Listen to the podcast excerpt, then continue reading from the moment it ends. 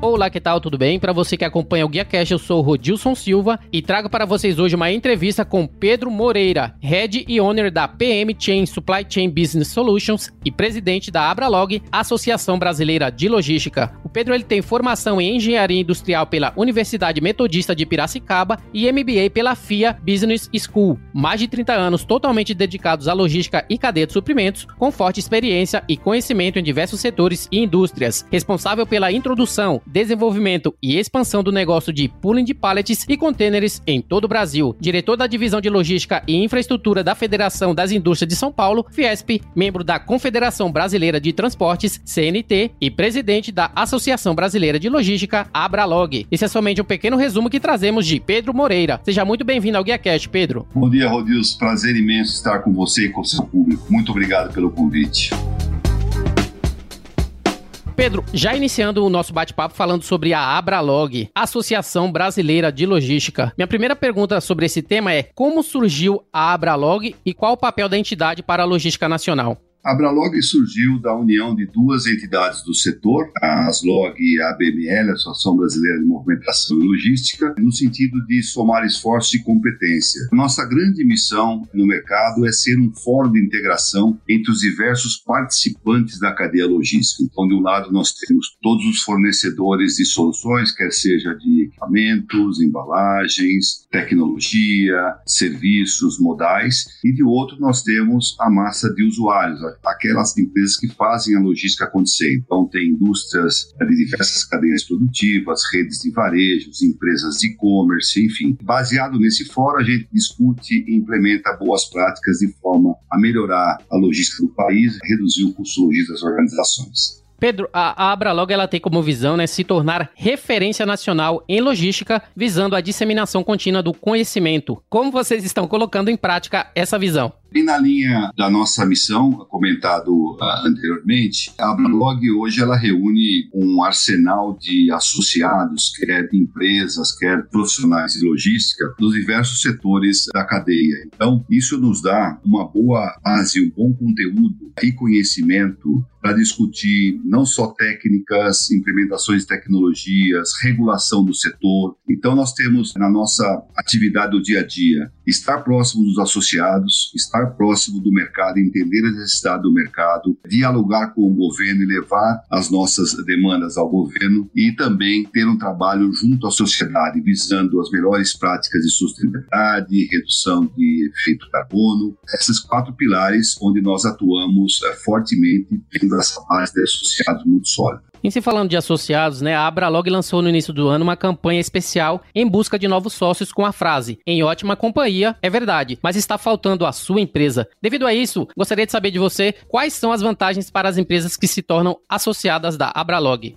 Rodilson, no Brasil nós não temos muita tradição de participar de associações, como nós vemos na Europa, como nós vemos nos Estados Unidos, na própria Ásia, né? São países mais associativos, né? É, no Brasil não existe muito essa tradição do executivo, das empresas participarem das associações. A gente acha que é um fantástico canal, uma fantástica condição para que as empresas e os executivos levem seus conhecimentos, levem suas boas práticas e junto façamos o setor crescer devido à sua importância. A logística movimenta 12,5% do PIB, é muito dinheiro envolvido e é muita oportunidades para que a gente melhore a performance de toda a cadeia logística. A Bralog ela montou comitês né, temáticos compostos por empresários, profissionais, consultores e acadêmicos, os quais eles se reúnem frequentemente para discutir essas melhorias em logística e soluções para problemas, né, desde operadores logísticos, logística reversa, riscos, mobilidade urbana, tecnologia, sustentabilidade, etc. A minha pergunta sobre esse tema seria qual os objetivos da realização desses comitês? Os comitês é uma forma da gente materializar tudo que a gente disse anteriormente, né? O fórum, a visão da entidade, né? E tem se mostrado uma excelente prática. Através dos comitês temáticos, nós desenvolvemos e discutimos no detalhe assuntos específicos. Então, por exemplo, nós temos um comitê de e-commerce, é um comitê que tem crescido muito com a participação é, não só de startups, mas empresas do setor. São reuniões aí que reúnem 40, 50 executivos, empresas, e a gente vê um, um setor que ainda falta regulação. Né? O comércio está crescendo muito no Brasil, principalmente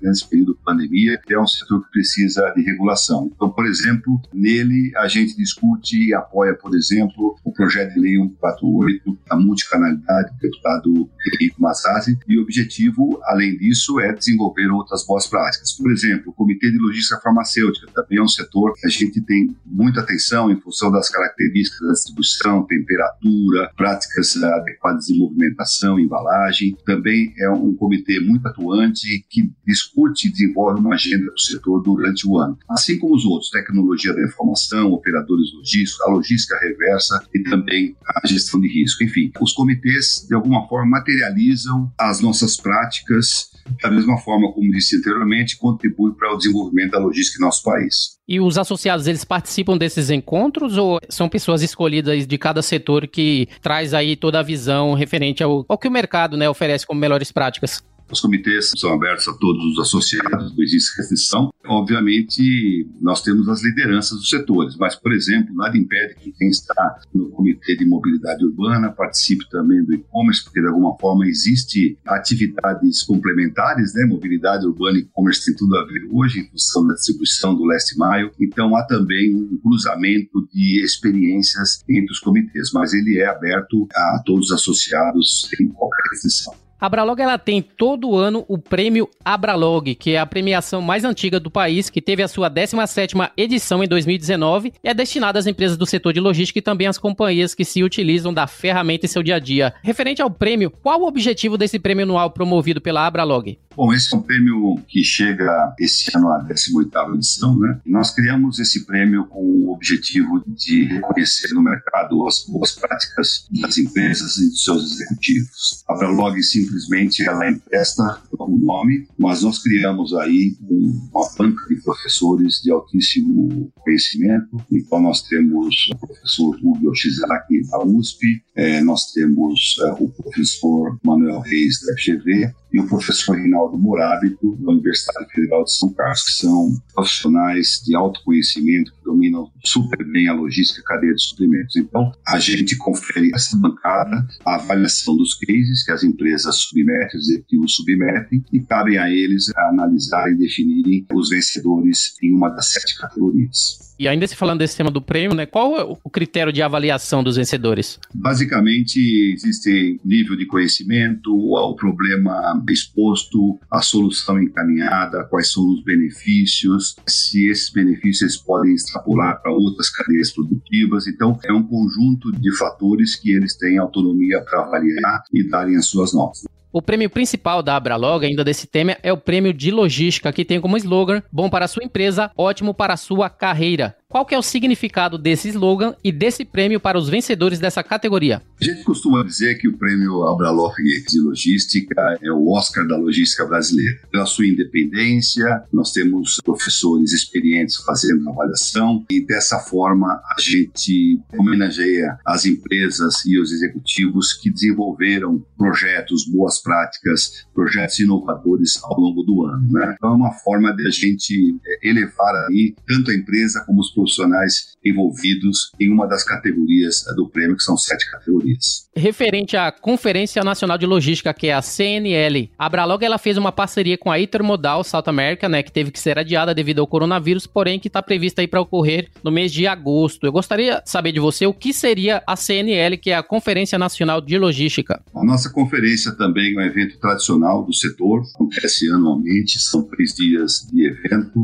com palestras, sessões gerais com especialistas, tanto do Brasil como do exterior. A gente divide em trackings, cobrindo, por exemplo, digitalização da cadeia de suprimentos, cobrindo a multimodalidade, cobrindo custos logísticos, a parte de regulação. Temos um dia só dedicado à regulação do setor da logística, que é muito importante. Enfim, é um momento em que o, o profissional de logística, as empresas do setor se reúnem para aprimorar o conhecimento, também compartilhar o conhecimento e realizar um amplo network. E nós estamos realizando, junto com a Intermodal Sul América, no terceiro ano, uma parceria que nós estabelecemos para que a Bralog leve para a Intermodal, a CNL e também todo o conteúdo da logística. Então é isso, é um, é um evento importante, não pode estar fora das agendas dos profissionais e empresas do setor. E qual que é a importância né, desse evento acontecer durante a Intermodal? A Intermodal, para nós, sem dúvida, é o melhor evento e o maior evento do nosso setor na América Latina. Então, ela cobre o que a gente diz de logística end-to-end. -end. Todas os participantes, todas as etapas da, da logística estão ali na Intermodal. Um amplo espaço de exposição, com grandes players de diversos setores. E a gente associando a essa exposição junto com o conhecimento que nós levamos, a gente cria realmente um evento robusto, não só para gerar network, mas também para gerar conteúdo e conhecimento para o setor. Quais são as perspectivas futuras da Abralog né, para esse ano de 2020? Bom, Rodrigo, falar em perspectivas numa época tão difícil né, para a nossa humanidade, para o nosso país, acho que nós nunca passamos por uma situação como essa, aliás, não passamos por uma situação como essa, com grandes desafios. Né? E para a a logística também será um desafio. A logística efetivamente depende de movimento, depende de consumo para que ela uh, ocorra e cresça em, em, escala. O setor sofreu muito na época de recessão, passamos por quatro anos de recessão, a logística sofreu muito, que combinou, por exemplo, na greve dos caminhoneiros há exatamente dois anos. Né? E aí o setor estava se recuperando no final do ano passado, todo mundo celebrando os resultados, começamos bem o ano, aí sofremos essa pandemia. O que nós vemos para o futuro é que a Bralog tem que manter sua missão de ser um fórum, ela tem que trazer os associados para próximo dela, estar próximo dos associados, ela tem que desenvolver boas práticas, mostrar caminhos, gerar oportunidades de negócio mais do que nunca. Né? As empresas, de alguma forma, precisam de caixa para sobreviver. Então é isso, a Bralog tem que estar muito próximo do associado, próximo das discussões com o governo e próximo do mercado.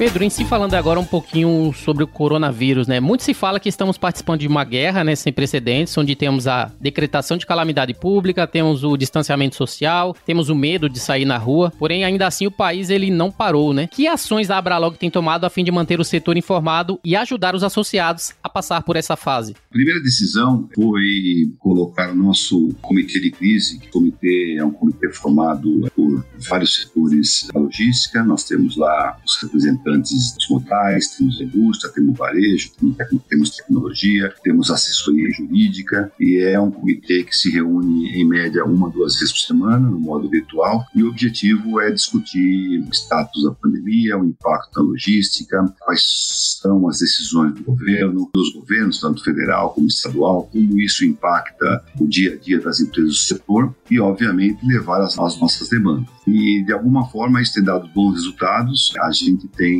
visto dos associados uma boa receptividade e estamos aí cumprindo a nossa missão de integração do setor como um todo.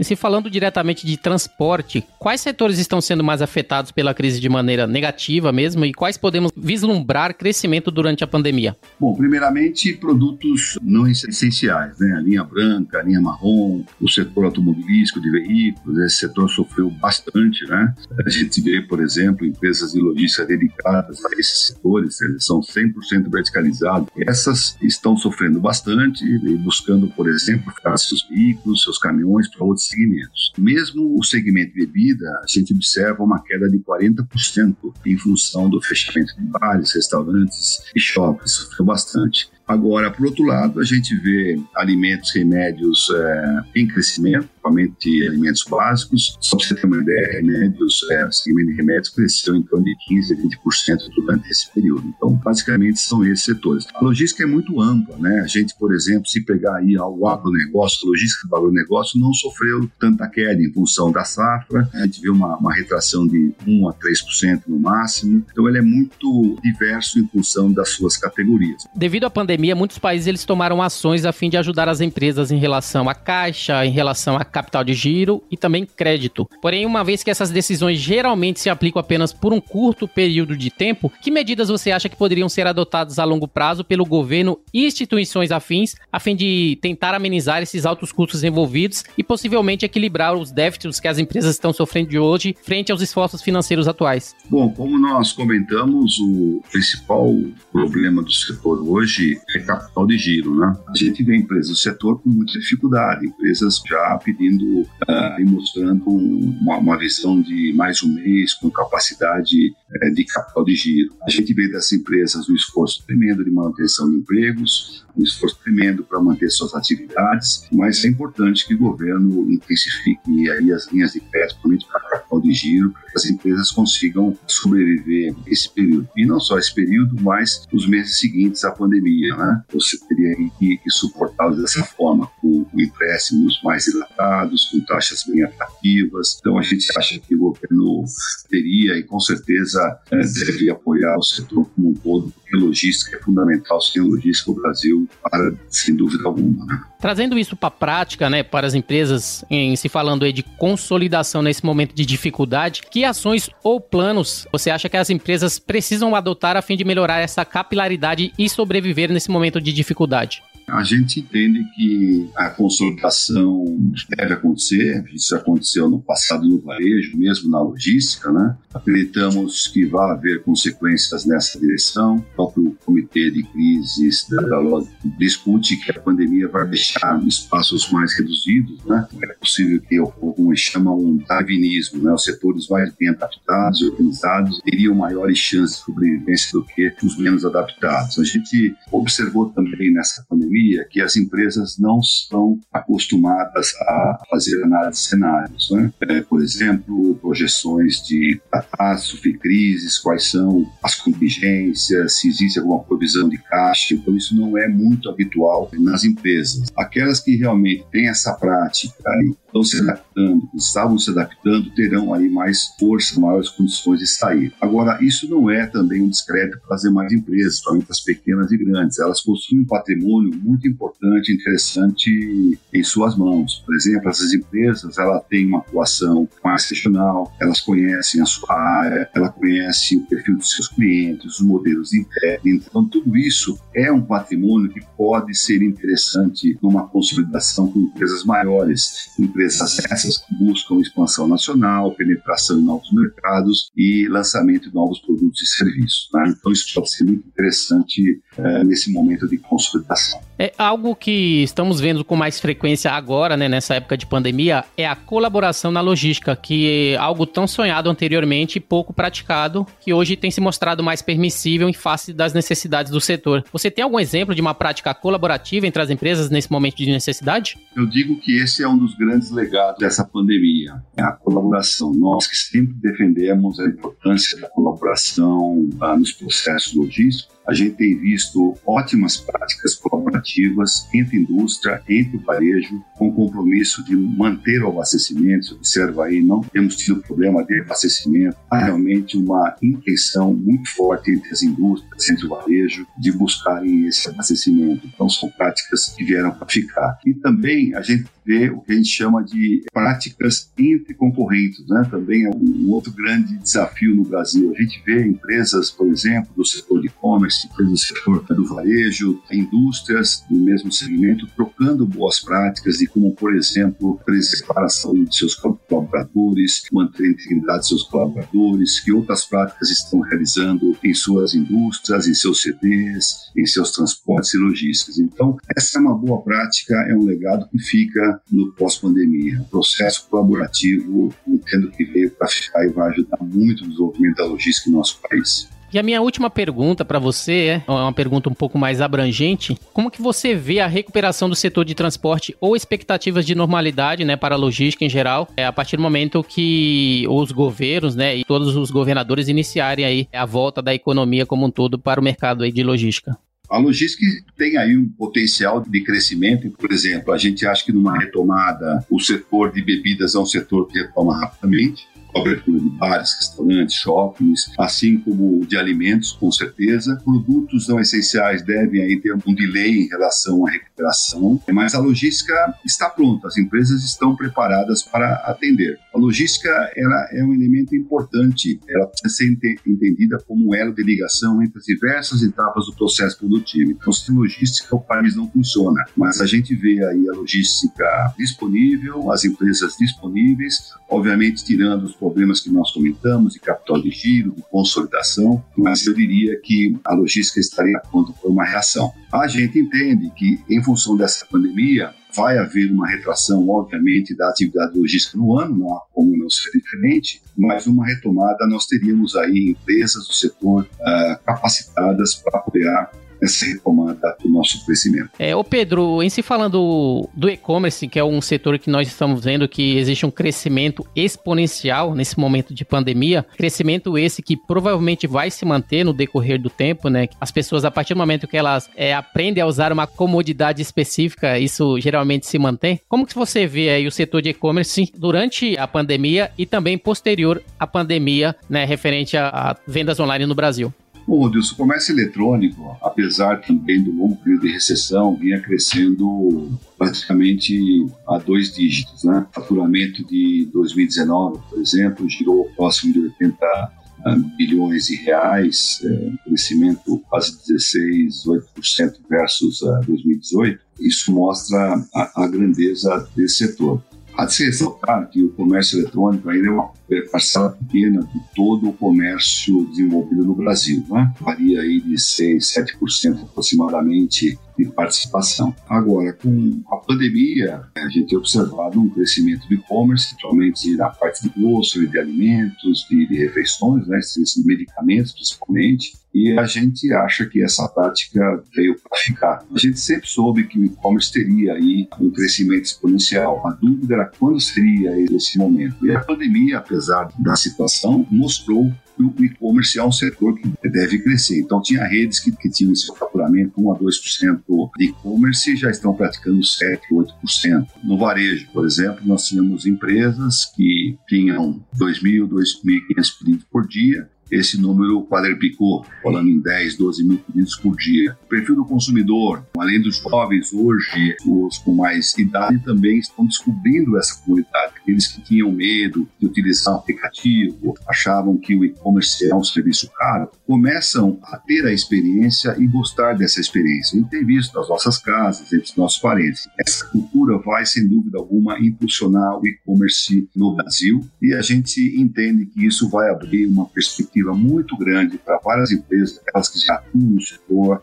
vai abrir perspectivas para as startups, perspectivas para modelos de entrega, o famoso last mile, que é um grande desafio. Eu entendo que o e-commerce será o marketing do varejo, quer dizer, uma grande oportunidade de expansão nos próximos anos. É bom para a economia, é bom para a logística, é bom para a inovação e também para a digitalização de uma forma geral.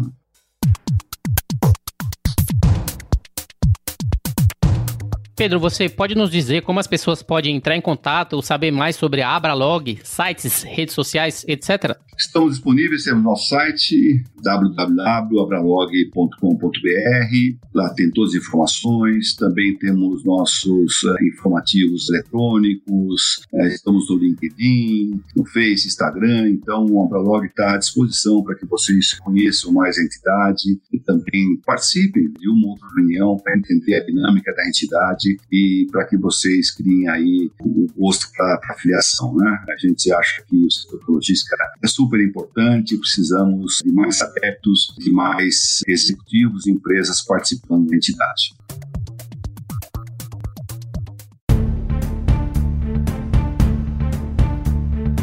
Muito bem, o GuiaCast teve a honra de receber Pedro Moreira, presidente da Associação Brasileira de Logística, Abralog. Se você gostou desse episódio, você pode compartilhar com seus colegas, amigos e profissionais de supply chain. E se possível, deixe uma avaliação e um comentário em ratedispodcast.com GuiaCast. Você pode encontrar o Pedro no LinkedIn, basta pesquisar pelo nome Pedro Moreira e você também pode me encontrar. É só procurar Rodilson Silva, comunicador logístico multiprofissional. E caso tenha alguma notícia relevante, evento, reportagem, opiniões e tendências do mundo mundo da cadeia de suprimentos que gostaria de dar destaque no Guia Cash, envie uma mensagem direta através do Instagram para Guia Underline Corporativo ou Twitter, arroba Rodilson S. Eu sou Rodilson Silva com Pedro Moreira que te envia um Guia Cash abraço. Até a próxima. Tchau, tchau.